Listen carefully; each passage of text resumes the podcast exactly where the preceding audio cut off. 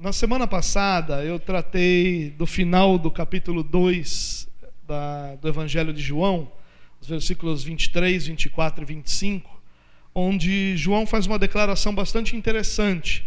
Ele diz que por causa dos sinais que Jesus fez em Jerusalém, muitos creram no seu nome.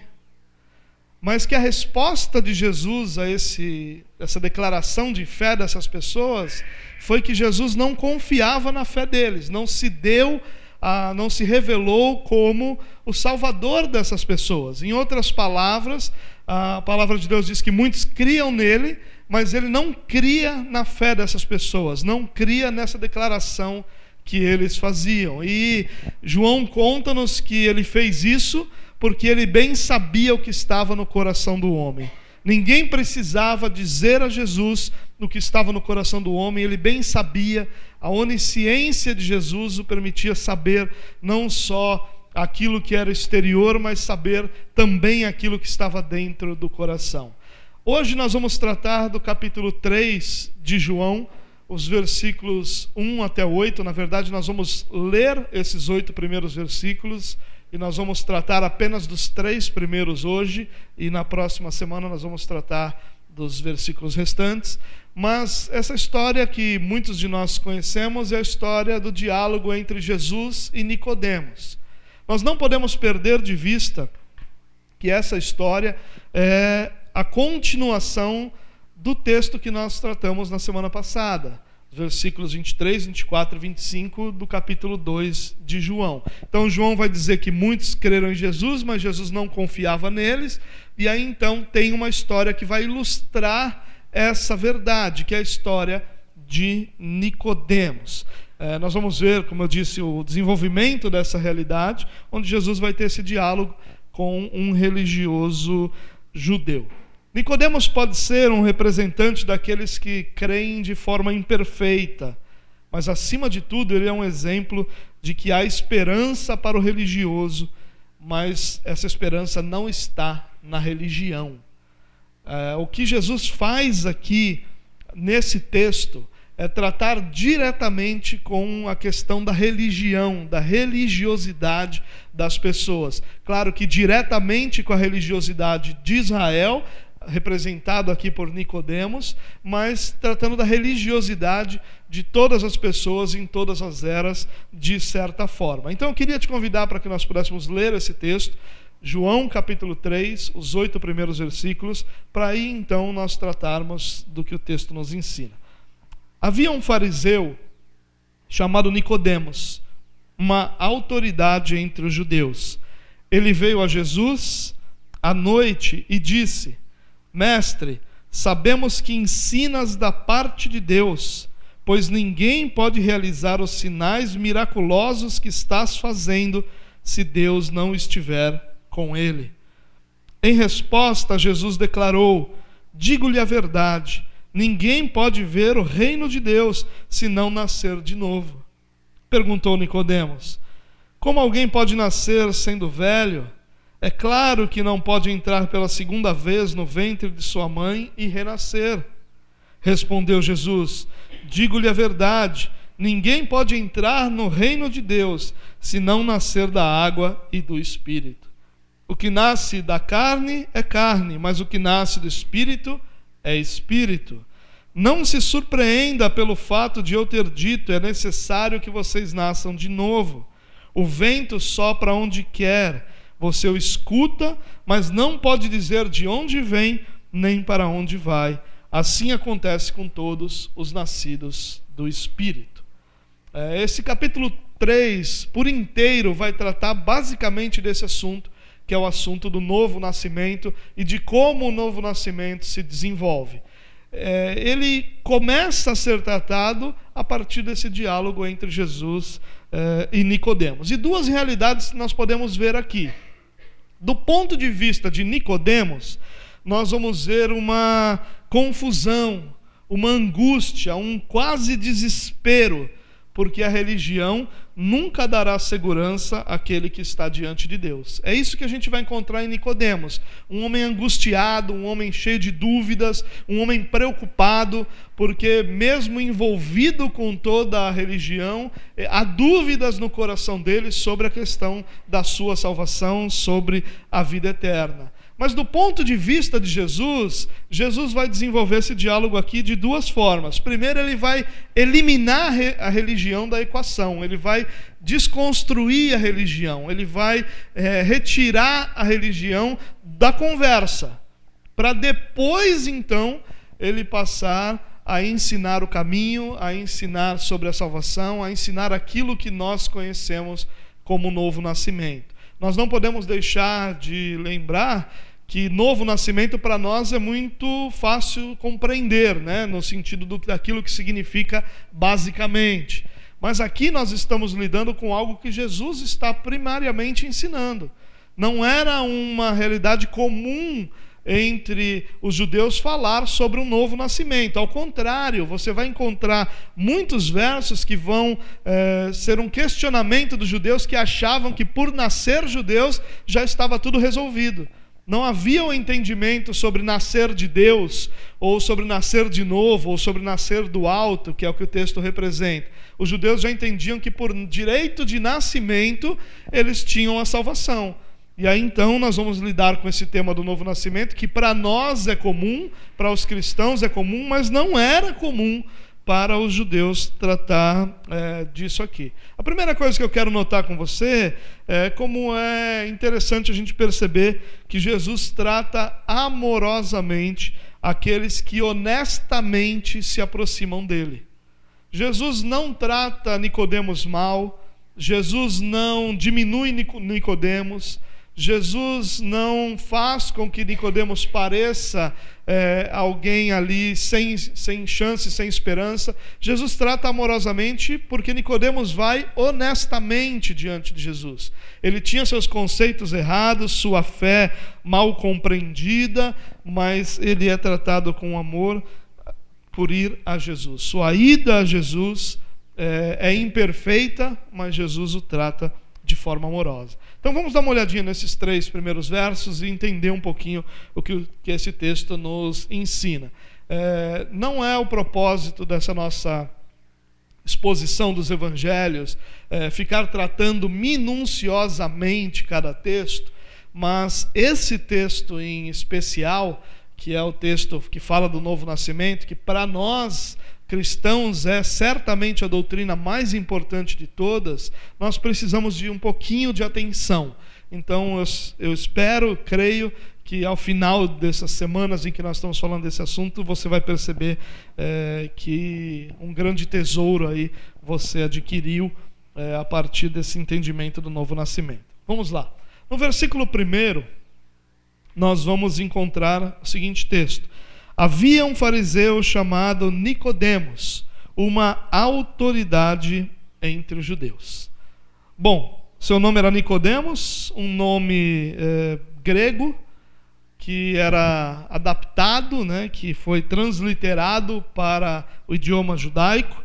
Era um nome bastante comum, isso não nos explica absolutamente nada sobre ele, não é uma representação de absolutamente nada. Você vai encontrar em muitos dos teólogos liberais é, a ideia de que Nicodemos era só uma representação de Israel. Nicodemos é uma pessoa real, Jesus travou um diálogo real com Nicodemos. É claro que nesse diálogo é, há uma grande representação e isso é impossível de não ser, porque dos milhares talvez de diálogos que Jesus travou, dos muitos milagres que Jesus fez, o próprio João diz que ele selecionou alguns Claro que ele, é, ele seleciona esses alguns inspirado pelo Espírito de Deus, então tudo aquilo que foi selecionado para que nós tenhamos como Bíblia tem uma representação muito maior do que o simples texto está nos mostrando ali. Então, aquilo é uma situação real, é uma situação histórica, mas é óbvio que é uma verdade em cada texto das Escrituras. Mas esse texto aqui diz que ele pertencia ao grupo dos fariseus. Em Israel haviam, na época de Jesus, basicamente cinco grupos religiosos. O que eram esses grupos religiosos? Eles tinham diferenças ali é, na sua forma de crer, na sua forma de pensar, naquilo que eles criam como atitude prática para a vida. Por exemplo, os zelotes eram um dos grupos, um dos discípulos de Jesus era inclusive um zelote. Ele, eles criam que pegarem armas para é, defender Israel, por exemplo, dos romanos e para defender aquilo que Deus havia ensinado, não estaria errado. Então, era um grupo que acreditava no andar armado e na luta armada, por exemplo. Nós temos os essênios, os essênios não são mencionados no Novo Testamento, mas historicamente se conhece como um grupo forte. Eles eram um grupo que basicamente viviam uma vida monástica, né? Eles se afastavam de tudo, viviam isolados de tudo e ali tinham suas comunidades onde eles viviam o que para eles era a interpretação correta da lei. Tinha os herodianos, que eram aqueles judeus que defendiam o reinado, a dinastia de Herodes e por isso eram mais abertos é, aos romanos. Tinham os saduceus, que eram basicamente os políticos de Israel e que dominavam o sinédrio.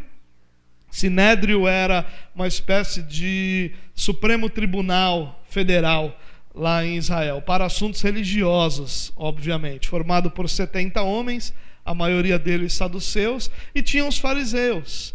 Os fariseus, e o, e o nome significa separados, eles eram o grupo mais rígido dos religiosos de Israel eram aquele grupo que levava as leis mais a sério, que eram mais legalistas, que tratavam cada minúcia da lei ali detalhadamente.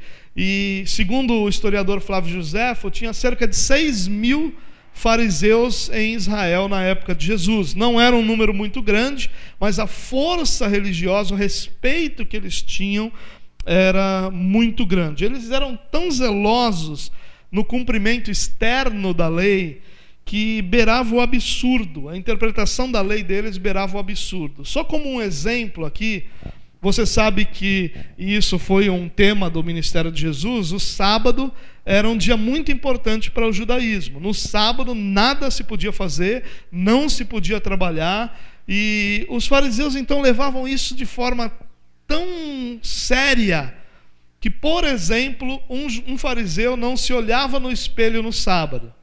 É, só um parênteses aqui, o que a gente chama de espelho, é, hoje não é o daquela época. Hoje nós temos um espelho que é de vidro. Né? Naquela época era um, um metal liso, polido, né? que se via uma, um reflexo ali, mais ou menos. Mas ele não se olhava no espelho no sábado. Por quê? Porque ele poderia ver um fio de cabelo grisalho e ser tentado a arrancar aquele fio, e isso seria a quebra do mandamento de não trabalhar no sábado. Para você ter uma ideia do extremo que eles levavam à interpretação da lei.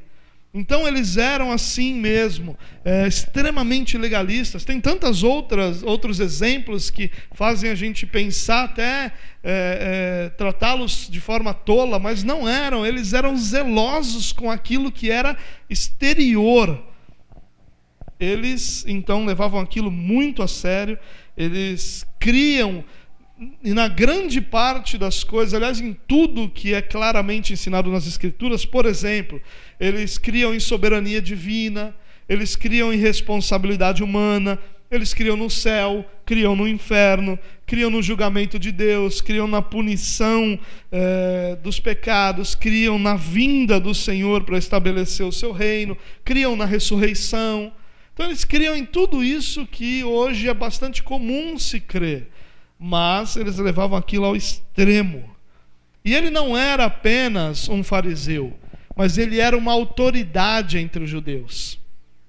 É, um pouquinho mais à frente, o texto vai, Jesus vai dizer para ele: Você é mestre em Israel e não sabe essas coisas. O que ele, Jesus está dizendo ali é: Você é o mestre em Israel e não sabe essas coisas. Ou seja, ele era alguém é, com uma autoridade especial em Israel, ou seja, um membro do Sinédrio, um dos membros é, desse Sinédrio aí. É muito raro a gente encontrar é, um fariseu indo a Jesus, na verdade, no Novo Testamento, o único que nós encontramos indo a Jesus é Nicodemos. E mesmo com todo esse sucesso religioso, com todo esse prestígio, com toda essa glória que ele recebia por ser uma autoridade de Israel, Nicodemos estava preocupado, Nicodemos estava angustiado, inseguro, temeroso, ansioso. E a pergunta que a gente faz é por quê? Por que, que com todo esse sucesso religioso nós encontramos um Nicodemos tão preocupado, a ponto de ir a Jesus, a ponto de, sendo uma autoridade em Israel, um mestre em Israel, um dos grandes professores que Israel tinha com relação às Escrituras, ele vai a Jesus ansioso, preocupado, temeroso, inseguro. Por quê? E essa é a grande resposta para nós essa noite, irmãos. A razão dele estar assim é porque a sua religião era incapaz de dar-lhe segurança de sua salvação. Essa religião era apóstata, era focada em si mesmo, era irrelevante, era hipócrita. E quando você olha, por exemplo, Mateus capítulo 23, você vai ver como Jesus é, é duro com, com os hipócritas em cada aspecto da hipocrisia da religiosidade judaica. Por mais que os seus atos exteriores garantissem a Nicodemos a aprovação dos homens, ele sabia que o seu interior não era perfeito. Ele sabia que a perfeição exigida no reino de Deus não estava em seu coração. E essa é uma realidade de todo hipócrita. Ele pode, ele sabe que ele pode levar aos homens ou dar aos homens uma impressão de que ele está vivendo uma vida santa mas no seu coração ele sabe quão longe ele está dessa santidade que ele vem demonstrando. Essa é a hipocrisia que Jesus combatia. E esse era o coração de Nicodemos. Nicodemos vai a Jesus por uma razão muito simples. Ele sabe que exteriormente ele era reconhecido e tinha grande reconhecimento de todos aqueles que eram israelitas, que eram judeus, que viviam debaixo dessa religião. Mas ele sabia que quando sua vida, sua realidade era confrontada com a perfeição exigida pela lei, o seu coração estava longe disso. Por isso ele estava inseguro. Mesmo com toda a religiosidade, mesmo com tudo que ele experimentava na religião, ele estava inseguro, incapaz de ter segurança da sua salvação, porque ele sabia que o seu coração não era perfeito. Todo religioso é um hipócrita, irmãos. Ele sabe quem é Deus, mas não se relaciona com Deus. Ele conhece os mandamentos de Deus, mas não ama Deus. Ele cumpre as ordenanças externas, exteriores da lei, mas ele não tem um coração transformado. O coração de um hipócrita ele é sempre angustiado, temeroso, inseguro, porque não há nele a certeza de que Deus transformou esse coração. Esse era o homem que está agora diante de Jesus. Esse é o homem que vai procurar Jesus. E no versículo 2, nós somos apresentados à primeira parte desse diálogo. O texto diz assim: Ele veio a Jesus à noite e disse: Mestre, sabemos que ensinas da parte de Deus, pois ninguém pode realizar os sinais miraculosos que estás fazendo se Deus não estiver com ele. Bom, ele vem a Jesus à noite. E a nossa tentação aqui né, é conectar essa noite com as trevas do coração de, de Nicodemos. Né? E a gente é tentado para usar essa metáfora. Mas eu acho que é mais apropriado a gente compreender que o que Nicodemos queria era a privacidade. Nicodemos era um mestre em Israel, um mestre do Sinédrio, certamente tinha muitos discípulos e certamente andava o dia inteiro com muitas pessoas à sua volta. Jesus era alguém fazendo muitos sinais, que já tinha discípulos e que certamente tinha muitas pessoas andando à sua volta. Essa conversa nunca teria a qualidade, nunca teria a profundidade que Nicodemos precisava que ela tivesse para que sua angústia fosse é, sanada, e aí, então ele vai à noite, buscando privacidade, buscando tempo, buscando espaço para se relacionar com Jesus, para conversar com Jesus, para ter esse isolamento necessário e nesse isolamento poder travar esse diálogo. E aí João nos apresenta a fala de Nicodemos. Ele diz assim: Mestre, sabemos que ensinas da parte de Deus, pois ninguém pode realizar os sinais miraculosos que estás fazendo se Deus não estiver com ele. Bom, ele começa chamando Jesus de mestre. Rabi era a palavra, a gente encontra ela em muitos locais do Novo Testamento. Essa era uma palavra de respeito, de reconhecimento a um professor de Bíblia da época de Jesus, a um mestre, alguém que ensinava realmente em Israel. Nicodemos não está aqui com um simples gesto de lisonja, de, de educação, de dizendo ali uma palavra suave, não. Ali é uma expressão de honra, de reconhecimento, só que Nicodemos também era esse mestre. Então o que ele está fazendo é colocando Jesus no mesmo nível que ele tem, no mesmo, na mesma condição ali. Eu sou mestre, você é mestre. E aí ele continua: nós sabemos. Então Nicodemos aqui parece ser o representante de um grupo maior. Parece ser alguém que no mínimo conversou sobre esse assunto com alguém que chegou à conclusão de que ele só pode ser alguém vindo da parte de Deus, porque senão não faria os sinais. Os fariseus lá na frente vão acusar de Jesus, Jesus de fazer esses sinais é, pelo poder do diabo. Mas aqui há um primeiro reconhecimento de que Jesus está fazendo esses sinais porque é um mestre vindo de Deus. Talvez ele tenha conversado com alguns dos seus é, mestres ou conservos, chegado à conclusão de quem Jesus era, e aí ele vai então a Jesus com essa apresentação. E ele diz: Nós, nós sabemos que ensinas da parte de Deus. O que essa frase significa, irmãos, é o seguinte: nós sabemos que você foi enviado por Deus como mestre. Sabemos que você foi enviado por Deus como um professor. Sabemos que Deus te enviou como mestre. É esse o reconhecimento. Eles chegaram à conclusão que Jesus era alguém que Deus enviou para ensinar Israel. Ele não está aqui reconhecendo Jesus como Messias, como seu Salvador. E a razão dele reconhecer Jesus como mestre não é que a pessoa de Jesus cumpria os requisitos do Messias. O Messias não está em discussão aqui. O que está em discussão é porque ele fazia os sinais, é o que ele diz: ninguém pode realizar os sinais miraculosos que você está fazendo se Deus não estiver com ele. A razão de Nicodemos crer que ele era alguém vindo da parte de Deus eram os sinais. E essa é uma fé muito perigosa, porque pode reconhecer sinais que não são de Deus como a autenticação de que uma determinada pessoa é de Deus. É uma fé muito fraca, uma linha muito tênue aqui entre quem Jesus era e o que qualquer outro podia ser. Mas o que Nicodemos está dizendo é que para ele Jesus é alguém como Moisés, como Elias, talvez como Jeremias, alguém que tinha uma mensagem da parte de Deus para o povo, alguém que realizava alguns sinais durante a entrega dessas mensagens. A certeza que ele tinha era que Deus estava com ele. E a prova eram os sinais. E aí, certamente muitas questões estavam na cabeça de Nicodemos a gente pode pensar em algumas ideias. Quando Jesus, Nicodemos fala isso a Jesus, o que, passava pela cabeça dele? Talvez Nicodemos pensasse assim: "Olha, Jesus, você faz coisas que os homens não podem fazer. Eu quero entender melhor isso. Você foi enviado por Deus porque você faz coisas que os homens não podem fazer.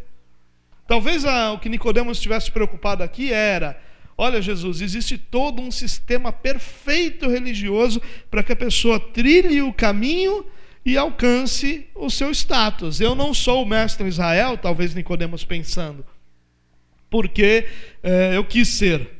Eu trilhei todo um caminho de ensino, de estudo, de devoção, de dedicação, de estar, de fazer aquilo que é a instrução de Deus. Eu nem te conheço, você não passou por nenhuma escola rabínica, você não estudou em lugar nenhum e agora você é um mestre vindo de Israel. Eu não estou entendendo aqui o que está acontecendo. Talvez chegou a passar pela cabeça de Nicodemos, Jesus, será que você é o Messias? Porque os sinais dele você tem, mas nós não reconhecemos outras coisas ao redor. Talvez Nicodemos tenha visto Jesus no templo, é bem provável, purificando o templo, e talvez Nicodemos estivesse pensando: o que esse homem fez é o que eu queria fazer. E talvez tenha chegado a Jesus dizendo: Jesus, você é mestre, você está fazendo sinais que só pode fazer alguém que é enviado por Deus. Eu queria muito fazer aquilo que você fez lá no templo e eu quero conhecê-lo mais de perto, porque eu quero isso para a minha vida. A realidade, irmãos, é que Nicodemos não está em busca de salvação. Nicodemos está em busca de informações. E informações para que ele compreenda aquilo que está acontecendo e possa encaixar aquilo dentro do seu sistema religioso. De qualquer forma, a afirmação que ele faz é incrível. Deus enviou você como mestre a Israel e os milagres provam isso. É uma declaração incrível que Nicodemos faz. E Nicodemos, mesmo sendo membro da mais severa ordem religiosa e se destacando, seu coração estava cheio de medo. E ele estava buscando por mais informações. Versículo 3. Em resposta, Jesus declarou: Digo-lhe a verdade, ninguém pode ver o reino de Deus se não nascer de novo. Todo cristão conhece essa expressão, né? Muitos de nós, é, no nosso tempo de cristão, em algum momento levantamos nossas mãos, fomos à frente de uma igreja, fizemos uma oração e alguém disse para a gente: Olha, você nasceu de novo hoje. Hoje seu nome foi escrito no livro da vida, seus pecados foram apagados e você nasceu de novo. Essa expressão é muito comum para nós. Apesar de que tudo isso que eu acabei de é, falar agora não é um modelo bíblico, mas muitos de nós experimentou isso. Mas muitos de nós compreendem o que é nascer de novo. Nesse ponto aqui, irmãos, deixa eu só falar uma coisa que é importante. É, às vezes nós olhamos para os diálogos na Bíblia e nós achamos que foi só aquilo ali. Mas não foi só aquilo ali. Essa conversa que nós podemos ler em um minuto, dois ou três, é uma conversa que certamente durou horas ali, que durou algum tempo significativo. E o que nós temos não é o relato completo. O que nós temos é aquilo que o Espírito dirigiu João a relatar. O que nós temos é aquilo que é o cerne, que é o importante, que é o núcleo dessa conversa e que revela as verdades que interessam para nós.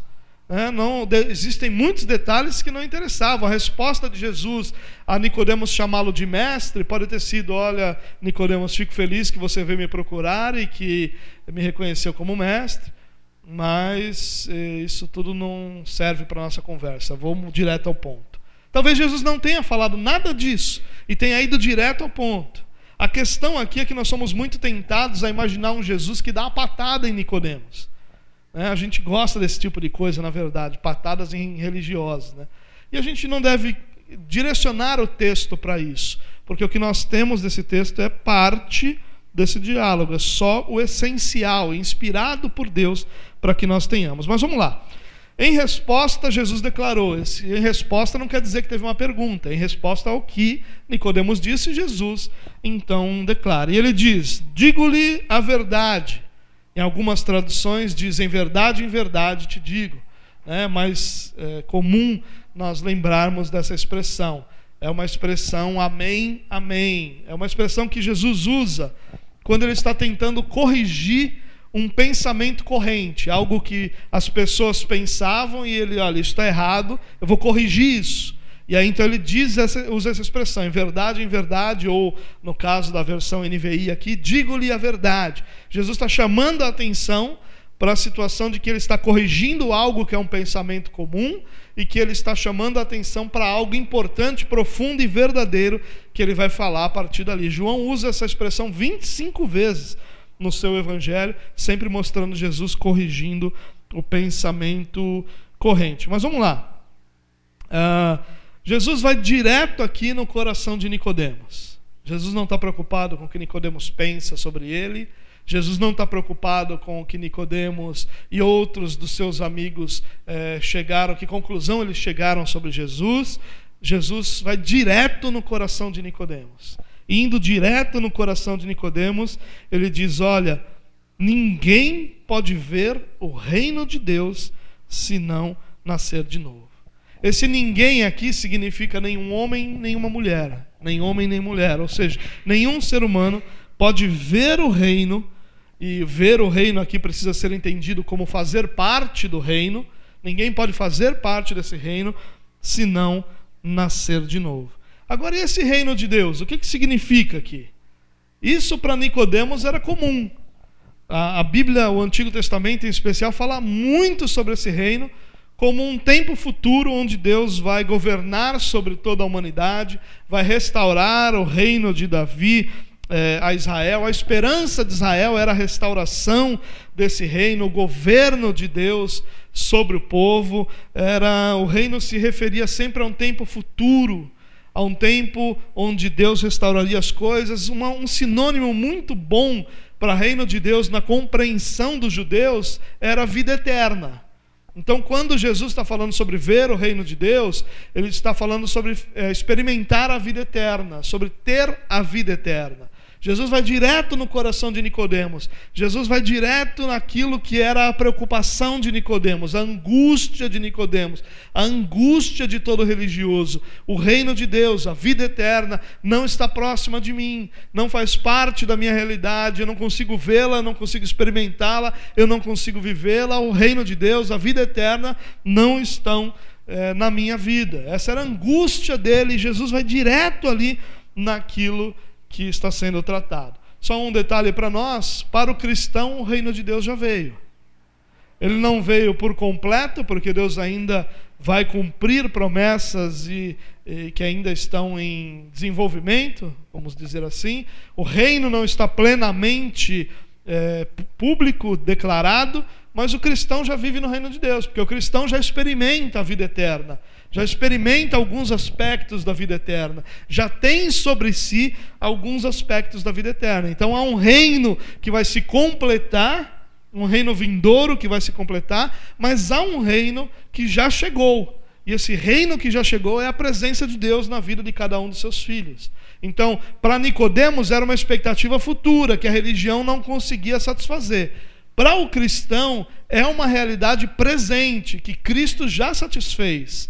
Nós não estamos ainda aguardando o reino de Deus. Nós já experimentamos o reino de Deus, nós já vivemos o reino de Deus, que será plenamente conhecido e que será mundialmente revelado. Mas nós já experimentamos dessa vida eterna, nós já experimentamos desse reino de Deus. O reino era familiar para Nicodemos. O que não era familiar é o tal do nascer de novo.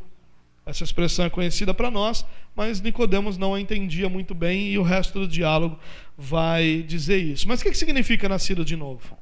Significa nascido de cima. Não é um nascer novamente apenas, mas é um nascer de Deus. É preciso haver outro nascimento, diferente do físico. Um nascimento que vem de cima, um nascimento que vem de Deus.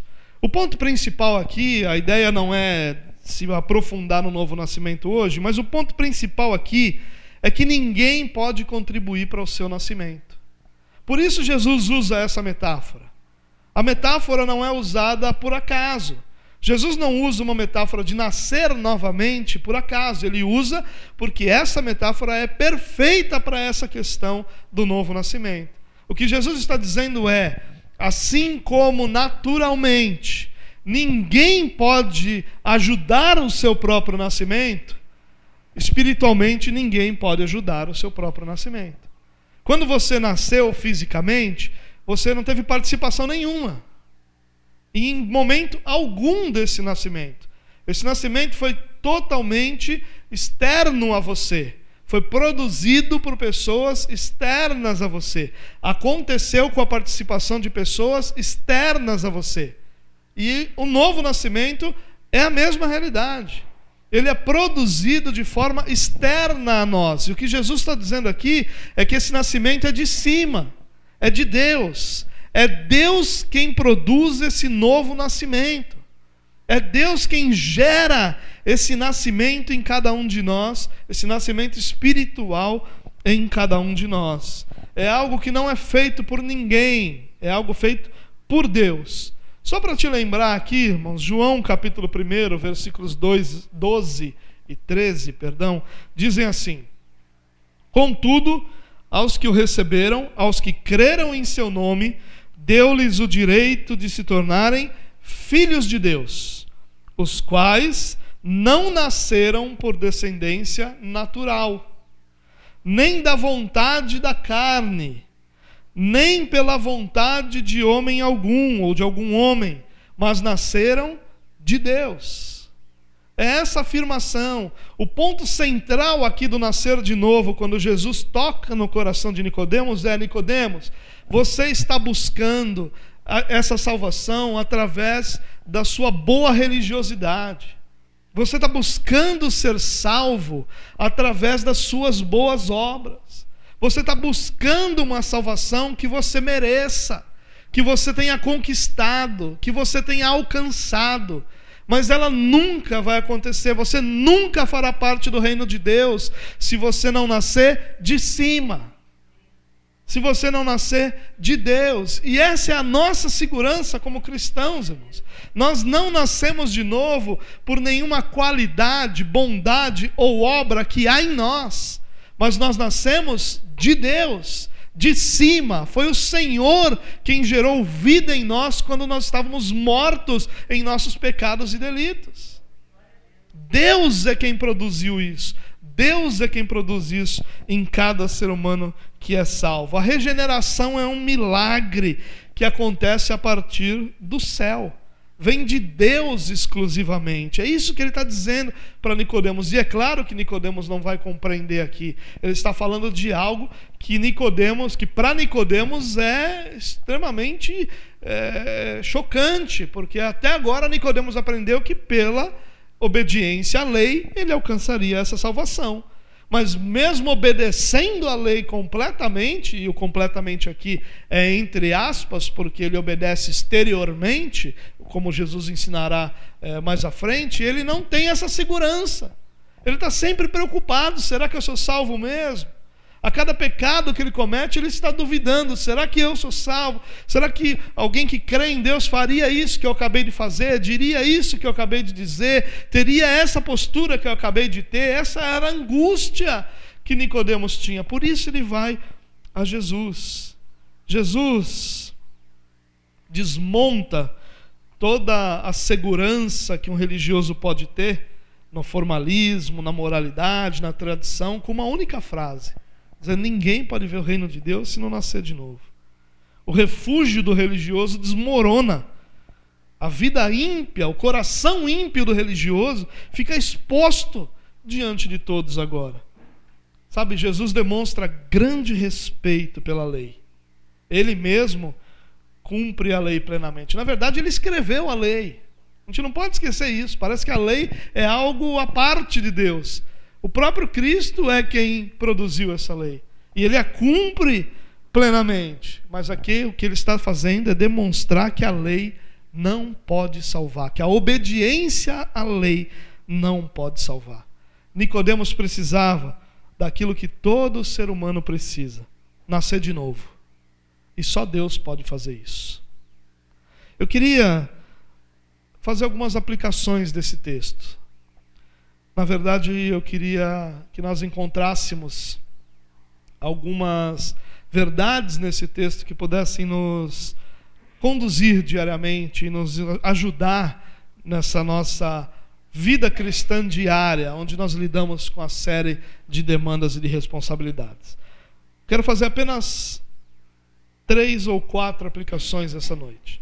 Primeira delas, salvação não é para os religiosos. Ou melhor, a salvação não é dada aos religiosos. Escute isso. E preste bastante atenção, por favor. Salvação não é para aqueles que são religiosos exemplares, nem para os que se esforçam muito para serem bons ou para viverem um padrão elevado de moralidade. Muito menos para os que se dedicam a merecer conquistar ou alcançar a sua própria salvação. Ao contrário, a salvação é para aqueles que abandonam essas coisas para colocar a sua confiança de salvação em Jesus Cristo e em Jesus Cristo somente. A salvação ela é dada àqueles que abrem mão de alcançar essa salvação para recebê-la gratuitamente em Cristo Jesus.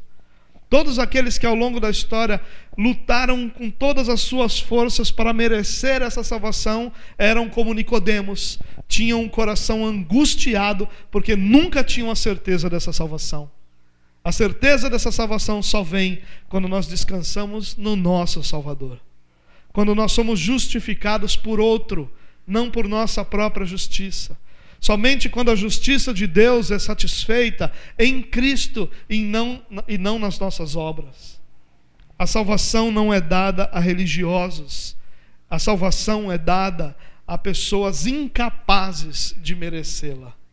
Essa é a verdade que Jesus está ensinando. Esse nascimento vem do alto. Ninguém alcança a salvação por sua religiosidade. Não importa quão alto seja o seu nível de devoção. Nós encontramos Nicodemos num elevadíssimo nível de devoção. E se não há salvação para Nicodemos, por sua posição e por suas obras, que esperança há para aqueles que procuram salvação por esse mesmo caminho? Se tem alguém que dentro do contexto religioso alcançaria a salvação por sua posição e obras, esse alguém é Nicodemos.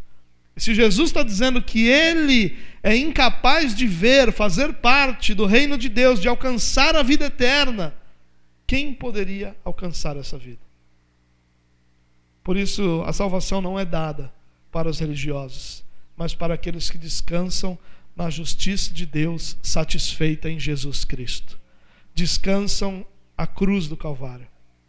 Descansam confiantes de que a obra de Cristo é suficiente para a nossa salvação, para o perdão dos nossos pecados e para a nossa santificação, até que o reino seja plenamente implantado.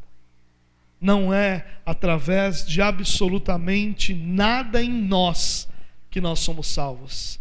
Nós somos salvos por algo realizado completamente em Deus, por Deus, através do próprio Deus, e que nos é dado assim como nós recebemos a vida no nosso nascimento natural, e nada disso é nosso mérito, nós recebemos vida espiritual em Cristo. Isso é mérito completamente e unicamente do nosso Salvador Jesus Cristo. Segunda aplicação: tudo que o religioso pode ver é superficial.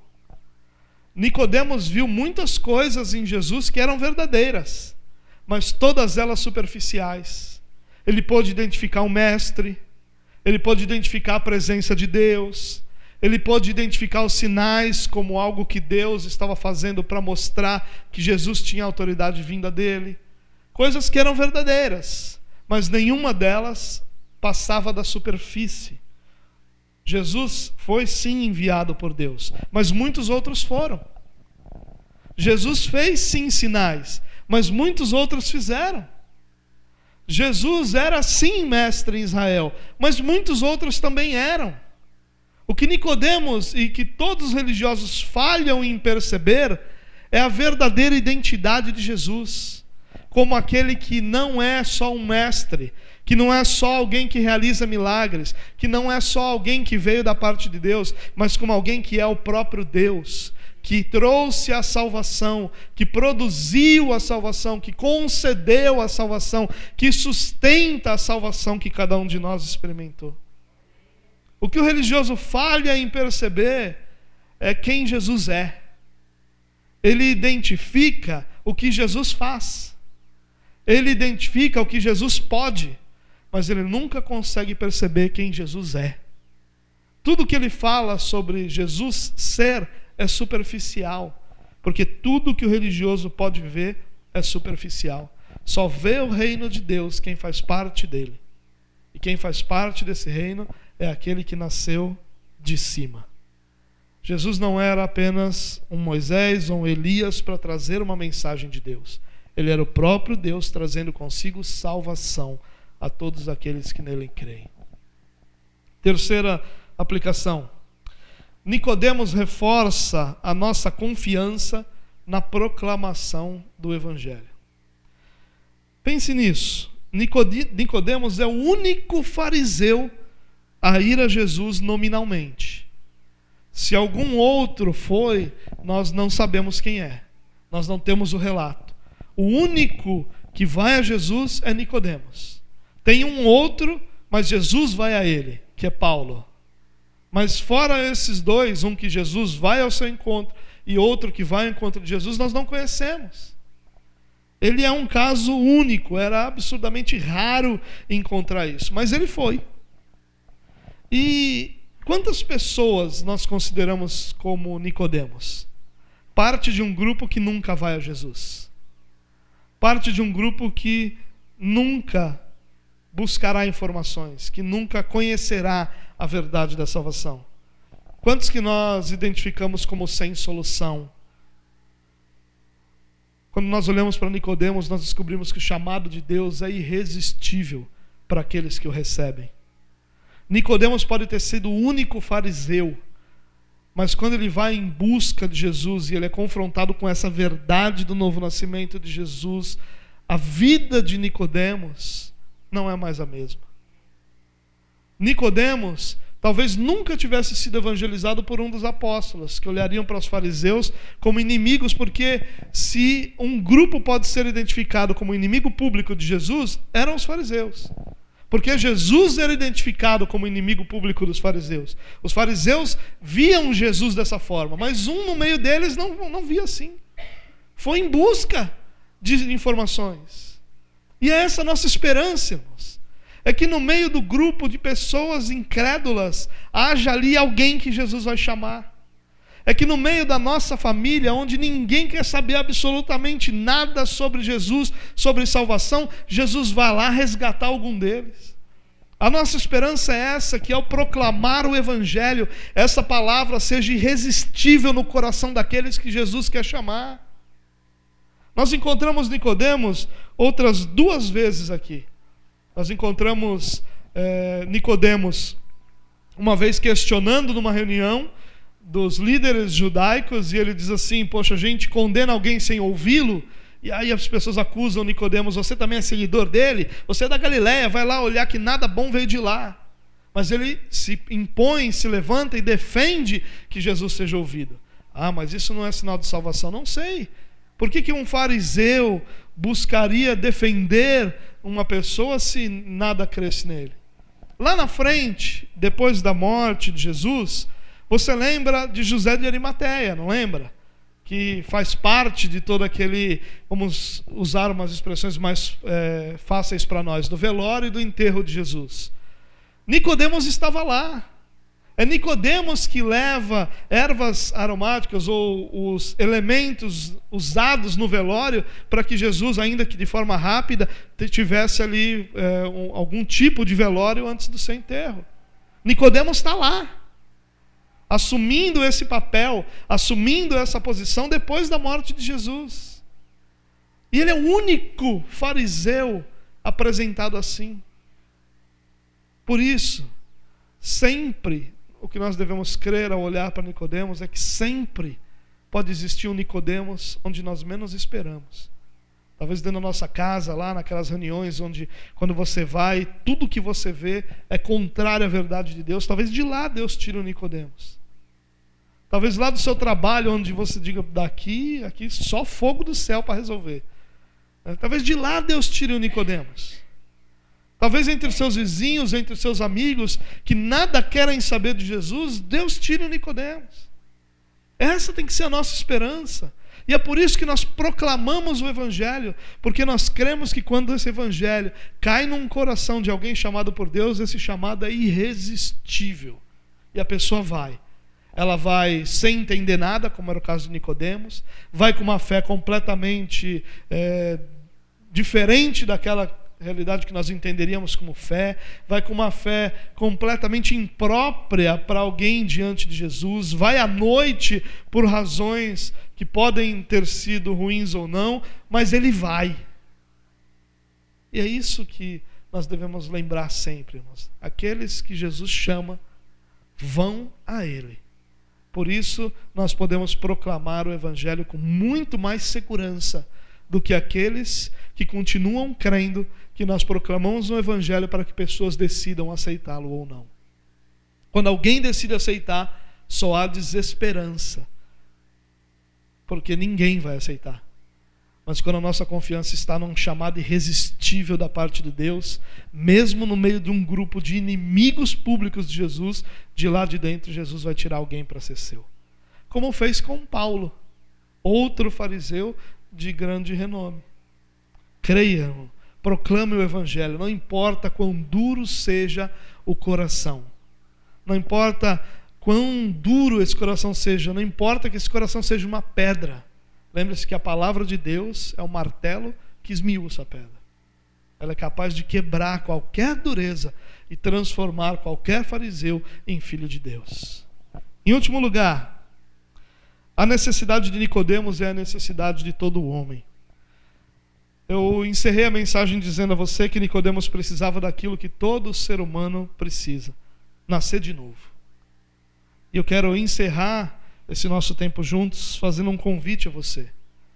Um convite para que você entenda que toda religiosidade, todas as fórmulas, todas as listas que contêm o que fazer e o que não fazer, todos os rituais, nada podem gerar no coração de alguém senão angústia pela ausência de certeza da sua salvação.